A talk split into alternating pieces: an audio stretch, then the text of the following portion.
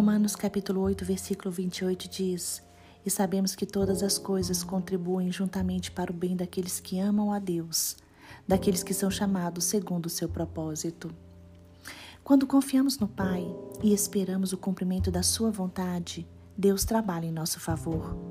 Saber esperar é um exercício de maturidade espiritual, é uma virtude do ser humano.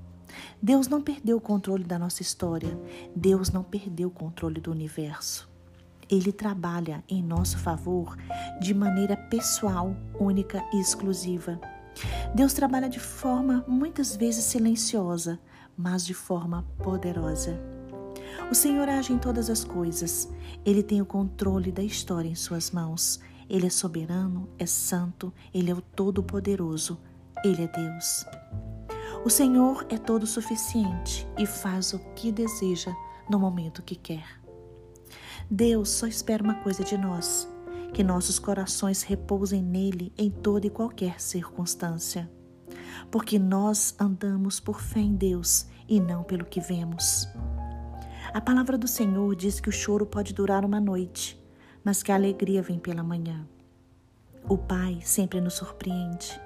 Ele trabalha por nós para nos agradar, para nos alegrar, para nos acalmar.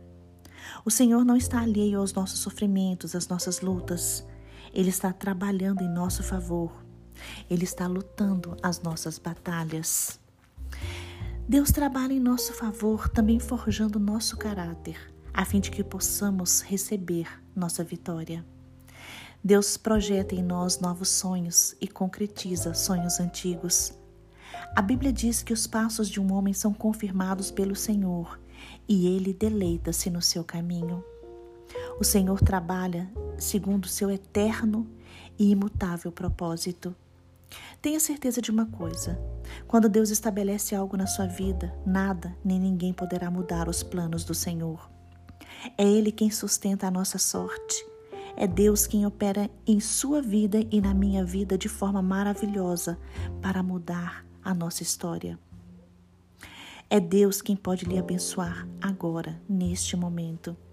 Por isso, entregue o seu caminho, seus sonhos a Deus, porque Ele ama você e tem um plano maravilhoso para a sua vida. Deus age em sua vida sem depender de você. Ele é forte e poderoso. Ele cuida de você. E Ele cuida de você sem qualquer ajuda. Você deve fazer somente aquilo que está ao seu alcance, porque, porque todo o resto ficará por conta do Senhor.